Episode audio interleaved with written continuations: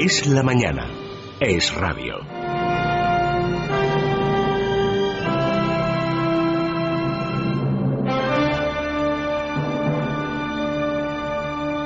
Seguimos aquí en Es la Mañana de Federico y hoy vamos a traer a un invitado muy especial.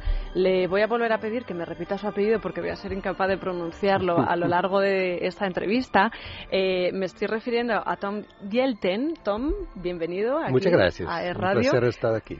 Será Tom a partir de ahora y si Claro que sí. incluso si te parece vamos a tutearnos porque vamos a estar hablando durante los próximos minutos de uno de los libros que ha llegado a nuestras manos esta temporada Eh, si leemos el pressbook que es eso que nos envían a los periodistas en los que en, lo- en unos papeles para aquellos que no, no estén puestos en este asunto en el que nos hacen un breve resumen del libro y nos suelen contar qué premios o qué opiniones ha merecido este, este libro en algunos medios de comunicación. Bueno, pues yo les aseguro que tiene algunas de las mejores críticas de diarios norteamericanos, como por ejemplo el San Francisco Chronicle, el de New York Times, Washington Post. Hablan de este libro, como por ejemplo dice el, el Times de Nueva York, tan suave y refrescante como un daiquiri bien hecho. Y les voy a explicar por qué. Es un libro que se titula Bacardí y la larga lucha por Cuba, pero nosotros nos vamos a quedar más por, eh, con la segunda parte de este título, con esa larga lucha por Cuba, porque si escuchan Bacardí dirán, esto es más bien de la sección de cocina. No, no vamos a hablarles del licor,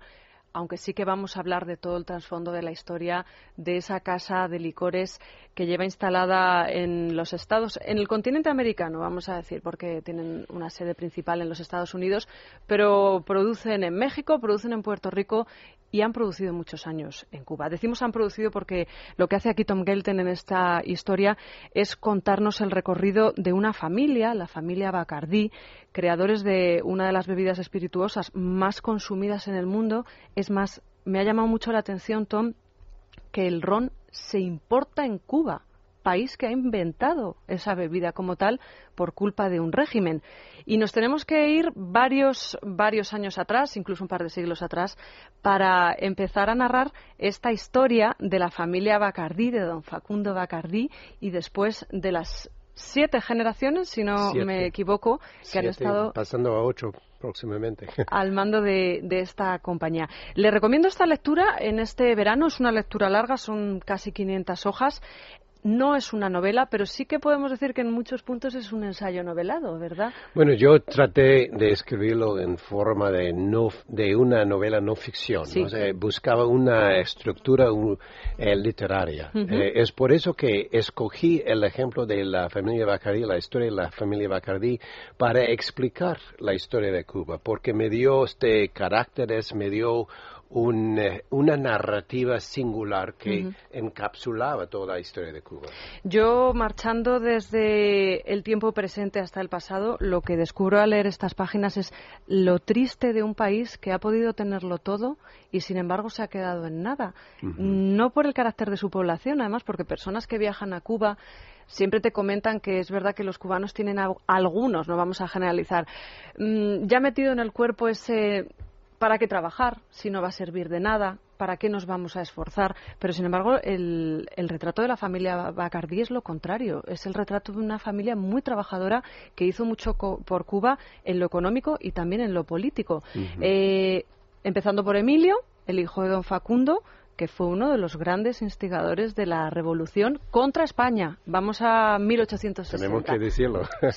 ¿Cómo fue ese principio de la historia, esa lucha de la familia Bacardí contra la colonia para dejar de ser colonia española? Bueno, Emilio, que como tú dices es el hijo de don Facundo, el fundador, nació en 1980, en 1844 y fue el primer Bacardí nacido en Cuba y estaba destinado a ser el patriota de la familia, porque él nació en un momento cuando estaba creciendo el movimiento nacionalista en Cuba. Eh, estaba surgiendo una, un concepto de una nacio- nacionalidad cubana que era distinta y era un, eh, una época este, muy romántica. Habían muchos poetas en, esos días dedicándose a celebrar la idea de Cuba. Y políticamente eh, el movimiento para establecer independencia estaba poco a poco despertándose y, Santiago, la ciudad donde vivían los Bacardí, era la cuna de, de, esa, de ese movimiento y ellos consiguen eh, en lo económico que una bebida de piratas, como es el ron, de malhechores, de obreros, se convierta en una de las bebidas más demandadas y sobre todo se convierta prácticamente en un símbolo de la isla. Claro que sí, claro que sí. De hecho, eh, lo que ahora llamamos de hace muchos años ron cubano era un, eh, era un producto de los Bacardí, porque como tú dices antes de eso, el ron no era una bebida compartida o gozada por, por, una, por la clase este, alta, digamos, o mucho menos por las damas, eh, eran los Bacardí que, que pudieron este, mm, perfeccionar el ron a, un punto que, que podría ser usado como en cócteles eh, mezclado con jugos, con refrescos y los primeros eh, cócteles daiquiri, mojito eran hechos con, con, con Bacardí. Era debido a Bacardí que, que, que ahora tenemos esos cócteles. Que ahora sigue siendo una de las principales empresas exportadoras además de rones de todo el planeta. Sí, y al finales del siglo XIX y principios del siglo XX ese ron Bacardí ya era famoso en todo el mundo. Y el lema de la compañía en ese entonces era el que a Cuba ha hecho famosa cómo se lo agradecen luego, ¿verdad? Eh, a lo largo de estas páginas de, este volumen, de esta, este recorrido por la historia de la familia Bacardí, hablábamos de esas siete generaciones. Es un recorrido costumbrista de todo lo que pasó durante estos dos, todo lo que ha pasado allí durante estos dos últimos siglos.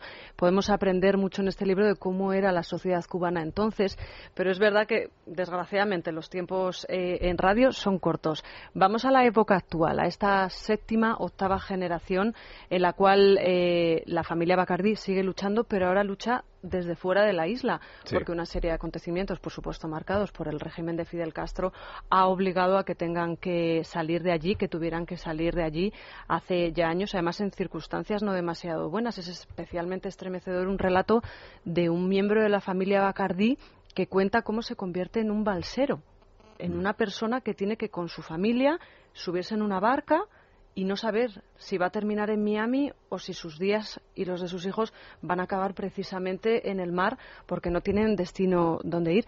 ¿Cómo ven ahora mismo personas como los Bacardi, una empresa que, si no me equivoco, tiene beneficios cercanos a los 5.000 millones de dólares, el hecho de que sus antepasados hayan tenido que pasar por todo, porque han sido desde muy ricos hasta muy desgraciados, en el sentido más emocional?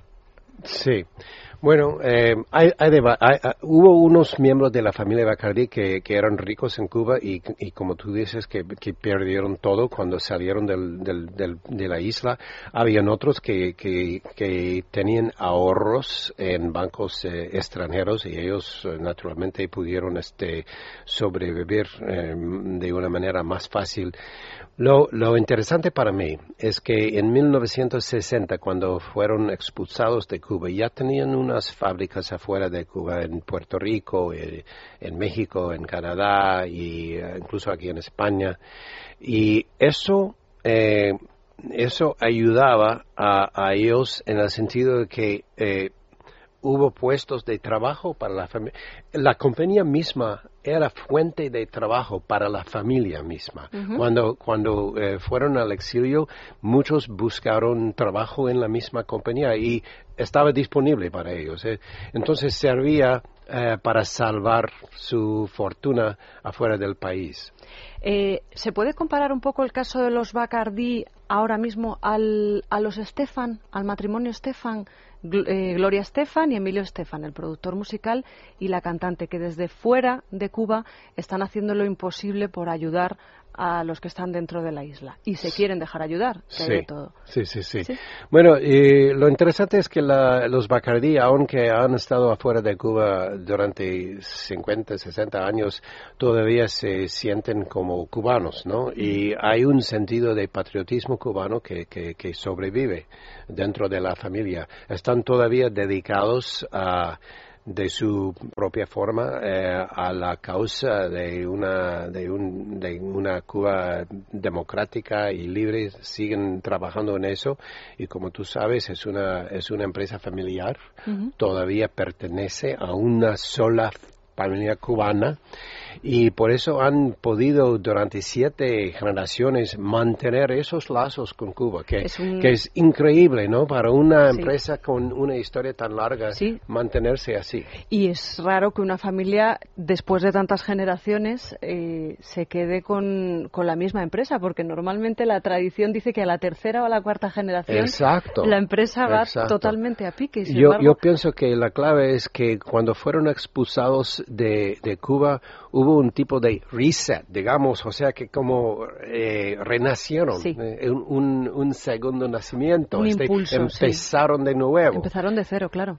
Bueno, de cero no empezaron porque tenían ya establecido. No, sí, pero fue otra, otra, otra vida para ellos. Eh, realmente fue una especie de llamada de atención, ¿verdad? Unas personas que se habían implicado políticamente en varios momentos de la historia cubana y sin embargo ahora eran directamente rechazados. Vamos a hacer una pausa, apenas dos minutos, eh, escuchando unos consejos publicitarios. A la vuelta seguimos hablando de esta historia de la lucha que se ha producido en Cuba, contada desde los ojos de la familia Bacardi. Cuenta Naranja, Club de Ahorradores. Abre tu cuenta naranja y gana un 330% TAE los cuatro primeros meses. 901 10 20 25 en ingdirect.es o en tu oficina. Únete a la cuenta naranja. ING Direct, Fresh Banking. Es radio.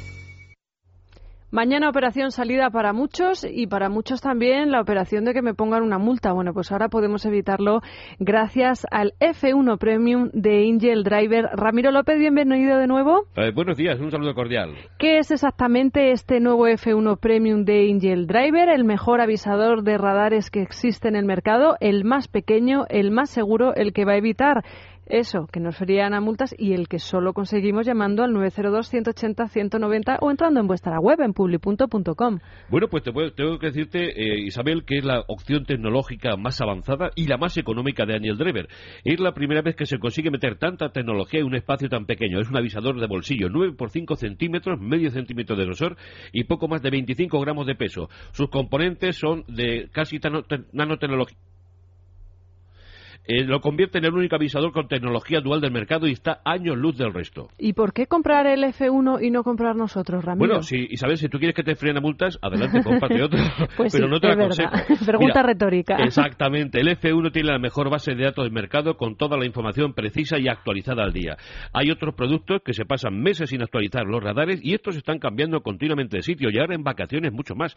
Hay gente que piensa, dice, mira, yo sé dónde están los radares, a mí no me hace falta. No, no, usted verá la caja ahí, pero la información que le va a dar el Angel Driver es que no está, está en otro sitio. Es el único del mercado que incorpora Glass System, que es la potente antena que le permite eh, permanecer conectado con los 24 satélites existentes para no perder la cobertura GPS en circunstancias que otros se quedan colgados. Es el único, además, que se puede utilizar en cualquier país del mundo y permite actualizar hasta 150.000 puntos de usuario. Es decir, tú puedes memorizar 150.000 puntos donde te interesa. Si vives en el campo, es ideal.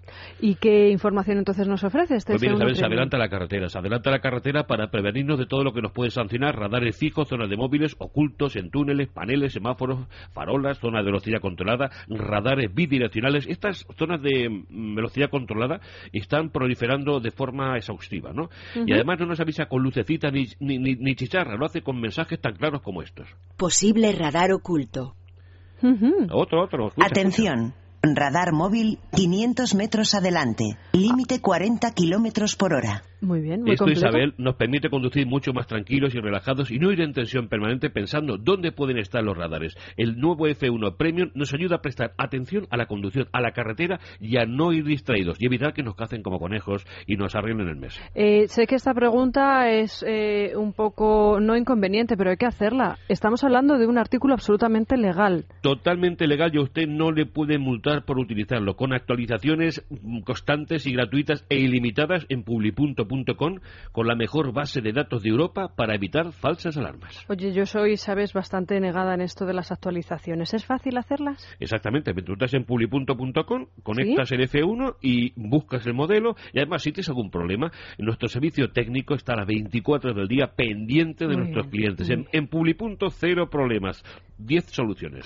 Solo me queda que me des una alegría y es un buen precio. Pues mira, es la opción más económica de Andy al Driver. Su precio internacional es de 189 euros y hoy en Es Radio vamos a poner 50 unidades, atención, a tan solo 99,99. Pero solo 50 unidades. Se lo enviamos a usted ahora mismo, donde quiera que se encuentre en 24 horas antes de las dos, dos y media de mañana, lo tendrá donde se encuentra apartamento, casa, chalet, hotel, toalla, donde Muy bien para quien se vaya de viaje, precisamente. Exactamente. Además le vamos a enviar seis meses de regalo gratis de suscripción a Multalia, la mejor empresa de recursos de multas, por si le ponen alguna, que vale 50 euros. Pues no está nada mal el regalo. 902-180-190 es el teléfono de Publipunto, que también tienen página web, publipunto.com, y dirección en Facebook, es Publipunto. 902-180-190. Ramiro, este año nada de multas. Nada de multas. No salga sin él, llámenos o lo va a pagar muy caro.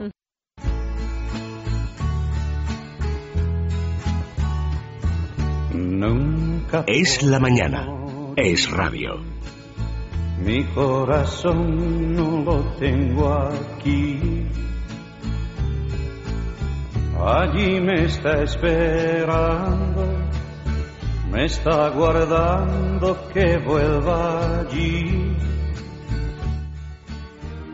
Estamos hablando con Tom Helten de uno de estos libros que recomendamos aquí por su especial trascendencia. Se llama Bacardí y la larga lucha por Cuba. Y yo me he quedado con uno de los eh, relatos que aparecen en el capítulo El año que Cuba cambió.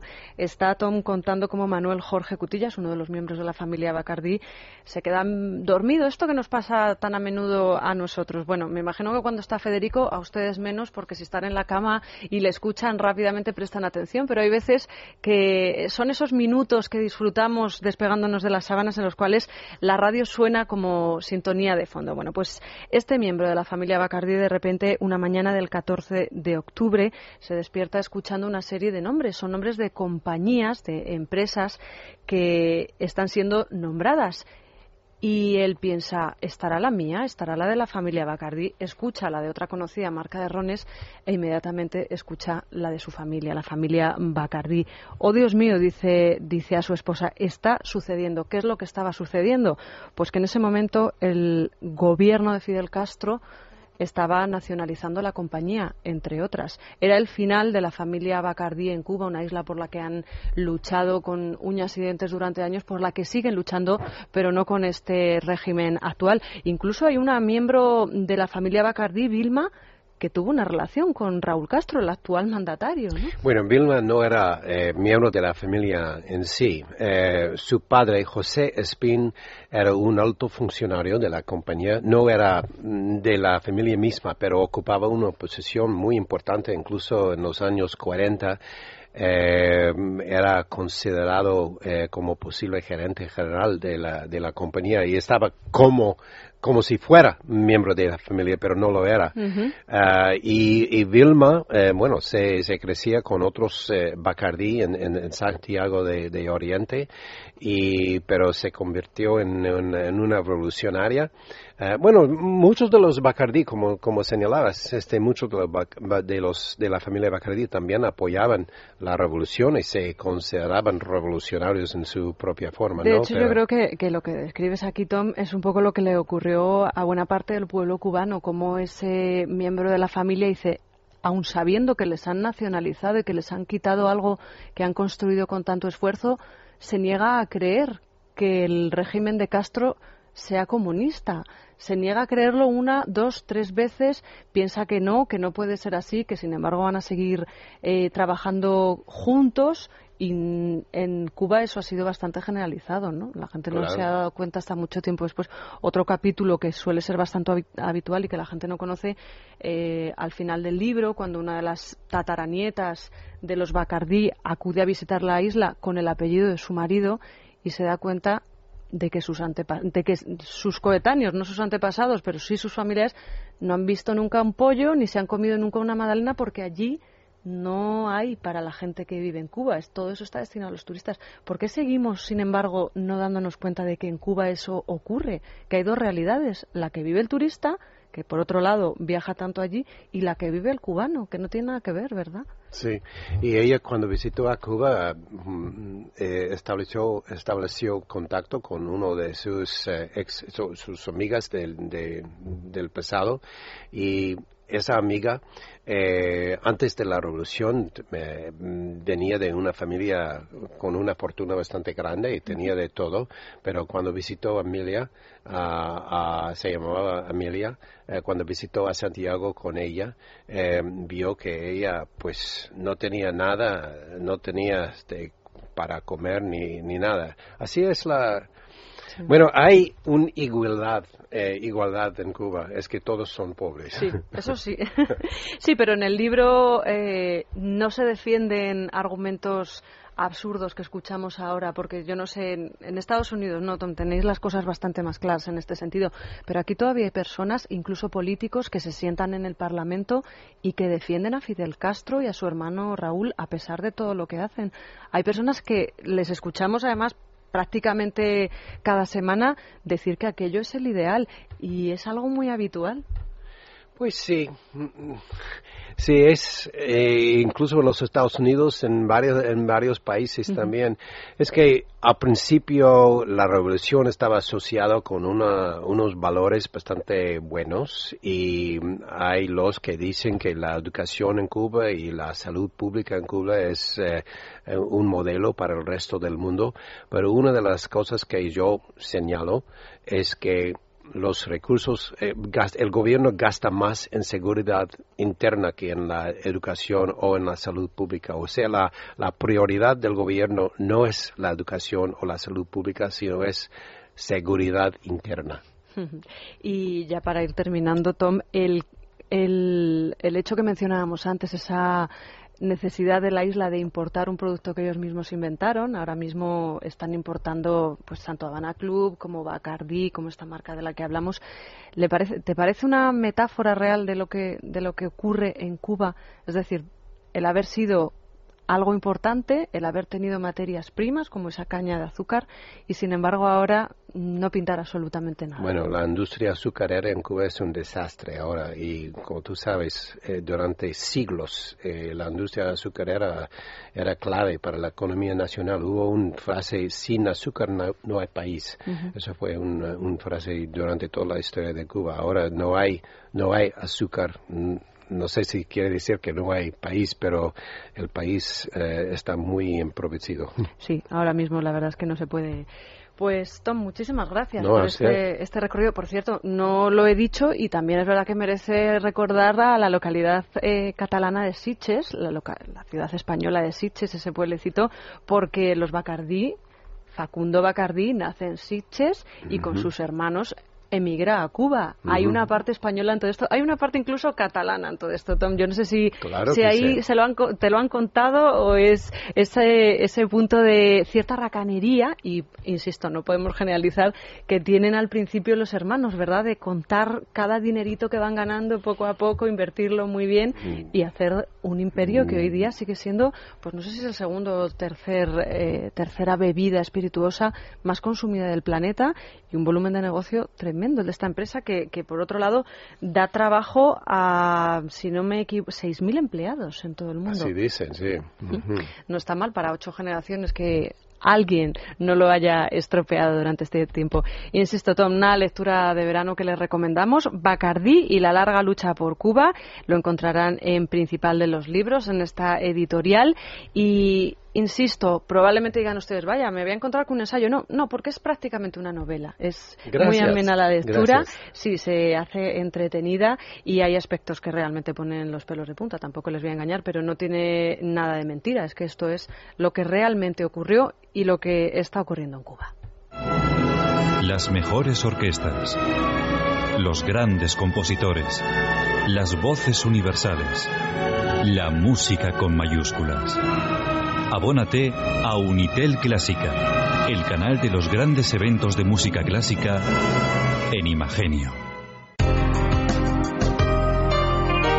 Hola Gonzalo, estoy sorprendida con las nuevas zapatillas Fitness Running que he tenido la oportunidad de probar. Realmente funcionan y da gusto caminar con ellas. Ya te lo dije Laura, las nuevas zapatillas Fitness Running están arrasando y arrasan porque además de ser una gozada al caminar y pasear con ellas, tienen muchos beneficios para nosotros. Cuéntanos, ¿qué características las hacen tan revolucionarias? Pues fíjate, son unas zapatillas blancas de un sencillo diseño, sin estridencias, que incorporan una tecnología de balanceo y equilibrio perfecto que tonifican el cuerpo, moldean la figura con solo caminar, corrigen la postura, aumentan la estatura, mejoran la circulación, previenen las varices y combaten la celulitis.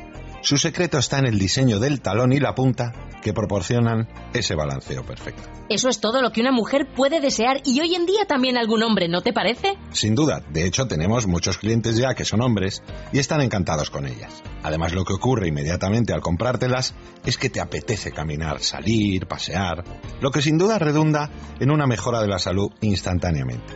Son tan cómodas que no quieres parar de usarlas. ¿Y el precio? ¿Cuánto cuestan estas maravillosas zapatillas? Su precio habitual son 59 euros, pero ahora se las pueden llevar por solo 39 euros más gastos de envío. Pues ya lo saben, zapatillas Fitness Running ahora a un precio imbatible. Llamen ahora al 915671876. Recuerden, 915671876 o véalo en internet en la tienda de libertadigital.com.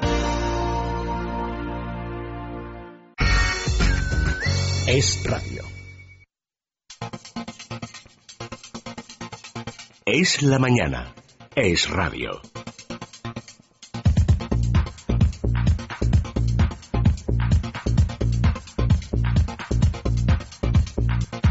Hemos visto el mensaje escrito en la pared y empezamos este viaje pensando en no es noticia que España eh, está a la cabeza de donaciones de órganos y esto también hace que nuestros médicos encabecen las listas de los expertos mundiales en trasplantes. Sin embargo, hay uno que sigue siendo un reto para los especialistas. Nos referimos al trasplante de útero. Los motivos para, para no llevarlo a cabo las razones para no hacerlo no son solo médicas, también existen razones de índole moral. Pero va a ser nuestro experto en ciencia, Jorge Alcalde, el que nos explique cómo va esta lucha o esta investigación por un posible futuro trasplante de este órgano. ¿Cómo estás, Jorge? Bienvenido, buenos días. Pues muy buenos días. Apasionante este tema del trasplante de útero, la verdad, que acaba de ponerse muy de actualidad, porque un, un doctor británico ha abierto una cuestación popular, quiere recaudar 600.000 euros, dice que con 600.000 euros en investigación y dos años de trabajo, él podrá mm, ser el primer médico que practique un trasplante de útero. Así que bueno, que, que, vuelve a ponerse en la palestra eh, el tema de uno de los pocos trasplantes que le queda a la medicina por satisfacer. Creo que hay pocos órganos ya que no se puedan trasplantar hemos visto trasplantes espectaculares, eh, de la mano de algunos de ellos de doctores españoles muy recientemente. Vemos que se trasplantan rostros, que se trasplantan las dos piernas de un paciente, que se trasplantan multiórganos, por ejemplo, el corazón, pulmón, hígado a la vez. Pero hay algunas zonas del cuerpo humano, el útero uno de ellos, el cerebro, por supuesto, que todavía no han podido ser trasplantados. Y la ciencia se debate entre si es necesario, si es posible y si es ético hacerlo. Claro es que el trasplante de útero, tú fíjate que tiene bastantes peculiaridades. Hay, hay, una, hay una mm, ley no escrita, pero que es fundamental en el mundo de la medicina, que en latín es el famoso eslogan este de primum non nocere, o sea, antes de nada no hacer daño. Cualquier cosa, cualquier acción médica que se produzca, tiene que seguir ese criterio de antes de nada no hacer daño. De manera que, por ejemplo, cuando a una persona hay que amputarle un órgano, que evidentemente es hacerle un daño muy gordo, es porque el beneficio que se obtiene de ello es mayor, salvar de la vida. Y lo mismo ocurre con el caso de las donaciones y de los trasplantes.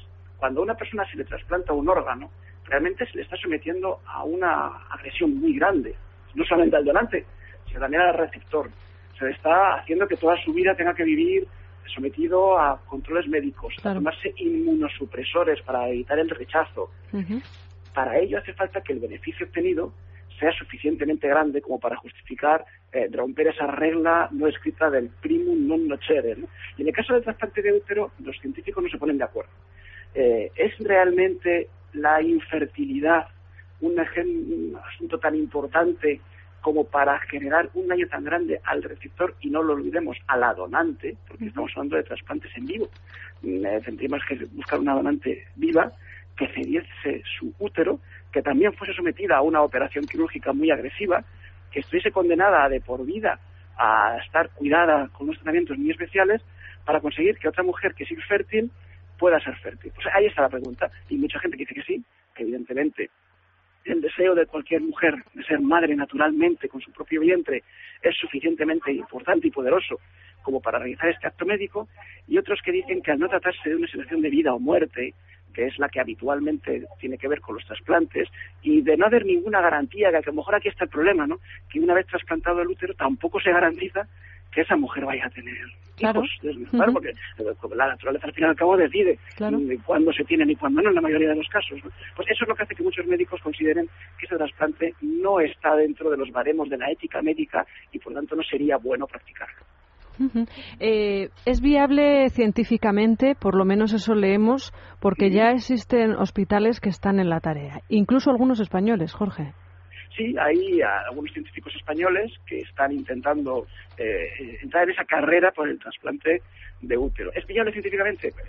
Hay algunas publicaciones médicas que aseguran que ya se ha hecho, que ya hay algunos casos lo que pasa es que no han sido publicados eh, los canales oficiales de la medicina y por lo tanto están todavía bajo sospecha de que ya se han producido trasplantes con éxito de ese órgano femenino, del útero. Eh, y hay un par de hospitales españoles que están buscando la posibilidad de que haya donantes en vivo que pudiesen ayudar a una investigación al respecto.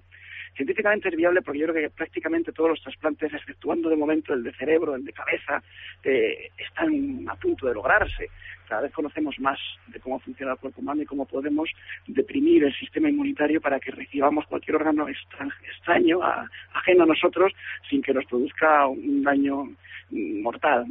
pero lo que es científicamente posible no siempre es éticamente deseable.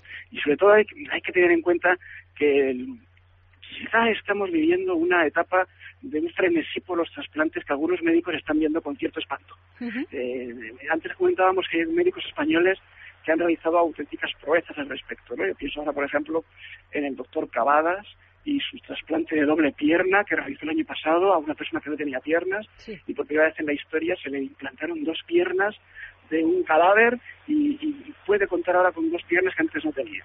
Eh, muchos médicos temen tienen cierto miedo a que estemos viviendo una carrera mediática por el trasplante más espectacular y eso eh, nos esté obligando a derivar recursos de otras cuestiones sanitarias que a lo mejor son menos espectaculares, no dan titulares en la prensa, pero son más necesarias. ¿no? Y posiblemente el trasplante de útero se encuentre en esa línea, en la línea de conseguir que un centro de investigación que pueda venderse como el primero del mundo que ha conseguido el trasplante adquiera una autoridad suficiente, llene los titulares de los periódicos pero realmente qué beneficio para la comunidad médica ha producido un trasplante de útero. Pues no lo sé, la verdad que el tema es difícil de saldar, ¿eh? Yo, la, posición no está clara. Eh, de momento, eh, la mayoría de los médicos defienden que los trasplantes solo, solo deben producirse cuando estamos hablando de vida o muerte, cuando estamos salvando la vida o mejorando la calidad de vida de una persona sustancialmente. Y el resto de los trasplantes y más en los tiempos que corren en los que, por desgracia, no hay recursos para todas las atenciones sanitarias que quisiéramos, a lo mejor deberían esperar. De todas formas, estamos hablando de un órgano al que someteríamos a profundísimos cambios, porque no es lo mismo un trasplante de córnea, en un caso, por poner un ejemplo, ¿no? Un trasplante de córnea mejora la vida de un, de un ciudadano que está vivo, pero un útero, si realmente ese embarazo llega a término o se produce simplemente, experimentaría una serie de cambios brutales que yo no sé si estaría preparado para soportar. Eh, lo que pasa es que, que ya los órganos trasplantados realmente son como, casi como piezas de un taller de mecánica. Sí, pero no, no, aumentan, por ejemplo, de tamaño para coger una vida de cinco, bueno, no, de esa cantidad de peso, solo en algunos casos que tú conoces muy limitados, pero sí, que aumenta mucho el tamaño de un útero, es decir, la variación sería brutal. Un corazón no cambia de ese tamaño, unos riñones, etcétera, incluso esa córnea de la que hablábamos, ¿no? Claro, sí es verdad que, que el, trabajo que se le va a exigir a ese órgano una vez trasplantado es muy especial porque tú tienes toda la razón del mundo, no es lo mismo un útero que no va a verse sometido a una gestación que uno que sí va a verse sometido a una gestación. Por eso es importante que posiblemente la parte, el, el dato más necesario para que el trasplante se produzca es que proceda de un útero vivo, es decir, donante vivo. No sabemos que no es lo mismo un trasplante de un donante muerto, que en la mayoría de los casos, cuando una persona fallece, todavía muchos de los órganos están absolutamente útiles y se pueden aprovechar, que de donante vivo. Aquí tenemos que buscar una donante que sea joven, que esté todavía en edad fértil, que su útero todavía pueda eh, acoger esa vida que se va a gestar y que esté dispuesta a ceder su útero a otra persona. Eh, no es fácil, no es fácil. Si se consigue, o sea, si, si tenemos eso delante, por eso esta acuestación que ha hecho este médico británico consiste en conseguir dinero para investigar y conseguir suficientes candidatas a donante. Si se consigue, técnicamente no es imposible. O sea, tenemos un órgano que puede ejercer la función que para la que la naturaleza la ha diseñado en un cuerpo y lo puede hacer exactamente igual en un cuerpo diferente siempre y cuando se cumplan esas condiciones que te he dicho antes. Y, ya para terminar, Jorge, ¿es posible que este aspecto de la investigación no sea demasiado financiado porque países como, por ejemplo, Estados Unidos, pionero en, en este tipo de técnicas, cuente con leyes que permiten el alquiler de úteros para tener bebés? Claro, esa es una de las claves de si es verdaderamente necesario ese trasplante desde el punto de vista ético o no. ¿Cuáles son las alternativas que tiene en países como Estados Unidos una mujer que no es fértil? Bueno, pues aparte de todos los procesos de fertilización artificial, se supone que una mujer cuando llega a la necesidad de un trasplante ya los ha recorrido sin éxito y por lo tanto se encuentra en cierto grado de desesperación, que necesita realmente eh, acudir al trasplante, existe el vientre de alquiler, el útero de alquiler, que en algunos países, como tú dices, como Estados Unidos, es absolutamente común, legal, y, existe, bueno, pues existe la posibilidad de ser padre, madre, eh, sin ser de manera natural. Existen eh, pues las adopciones. todo esto entra en el saco de la decisión de un sistema médico que no puede satisfacer todas las necesidades de trasplantes que se piden. hay que ser muy selectivo. Y a la hora de seleccionar, las prioridades de momento están siendo vida o muerte, por supuesto, está por encima de todo, el cambio sustancial del estilo de vida de una persona, por ejemplo, la persona ciega que pueda volver a ver, aunque eso no sea una cuestión de vida o muerte, también está en la lista de prioridades, y a partir de ahí, trasplantes estéticos, como por ejemplo el trasplante de rostro o el trasplante de piernas, pues ya han creado ciertas, ciertas dudas cuando se han producido, y trasplantes como este de útero van a generar todavía muchas más dudas. Pero el mundo está cambiando mucho. La medicina está avanzando, como tú bien sabes, a pasos agigantados. Y también tendrá que cambiar la sociedad que acoge esa medicina. Y pues es muy posible que dentro de muy poco esos grandes valores del mundo del trasplante, el del primum non nocere, el de que sea eficaz, el de que sea posible técnicamente y el de que salve una vida, pues se vaya a tener que cambiar y las leyes de trasplantes se modificarán para dar acogida a estos otros órganos que no son cuestión de vida o muerte, pero que sin duda satisfacen una necesidad humana como es la de ser madre. Jorge Alcalde, como siempre, muchas gracias por esas explicaciones. Recomendamos ese libro de John Irving, ¿verdad? El de la cuarta mano, en el que eh, los trasplantes tienen algo que decir, o por lo menos esos órganos, a veces esos miembros trasplantados. Eh, hablamos contigo en unas horas solo, cuando nos recomiendes libros aquí en Es la Mañana. Nosotros vamos a hacer una parada, vamos a abordar esa receta que nos trae hoy Pedro Madera, lomo de cerdo a la mostaza. Ya le veo con la receta impresa. Tiene pinta de ser fácil, Pedro. Tirado, tirado. Antes una recomendación. Y azúcar moreno, que le da un toque. Combinan muy bien, por lo menos de color. ya sabes que yo en cocina, bueno, lo que sí que quiero hacer con todos ustedes es recomendarles que se pongan en las mejores manos si se van a marchar de vacaciones o si están pensando contratar un viaje, unas vacaciones de verano. Todavía sepan que están a tiempo de acogerse a las ofertas de verano de viajes el corte inglés. Por ejemplo, que queremos sol y playa, pues podemos reservar una estancia en nuestras costas, en las Islas Canarias, en las Baleares. Que prefieren una de esas escapadas en las que cuidamos cuerpo y mente, un hotel rural, un hotel de montaña, también, ¿por qué no? Nos lo hemos ganado. Un spa. Que queremos diversión en familia, uno de los grandes parques que hay en la península. Por ejemplo, el Port Aventura es absolutamente ideal. Que tienen más días, que tienen ustedes posibles, que quieren, bueno, pues un destino caribeño, ¿por qué no eligen algo exótico, algo cultural? Por ejemplo, Viajes El Corte Inglés ofrece fantásticos resorts, todo incluido en Riviera Maya, en Punta Cana, circuitas, circuitos por Perú, México, India, un larguísimo, etcétera. Lo mejor que pueden hacer es acercarse a su agencia de viajes más cercana de Viajes El Corte Inglés o llamar a este número al 902 400 454 902 400 454.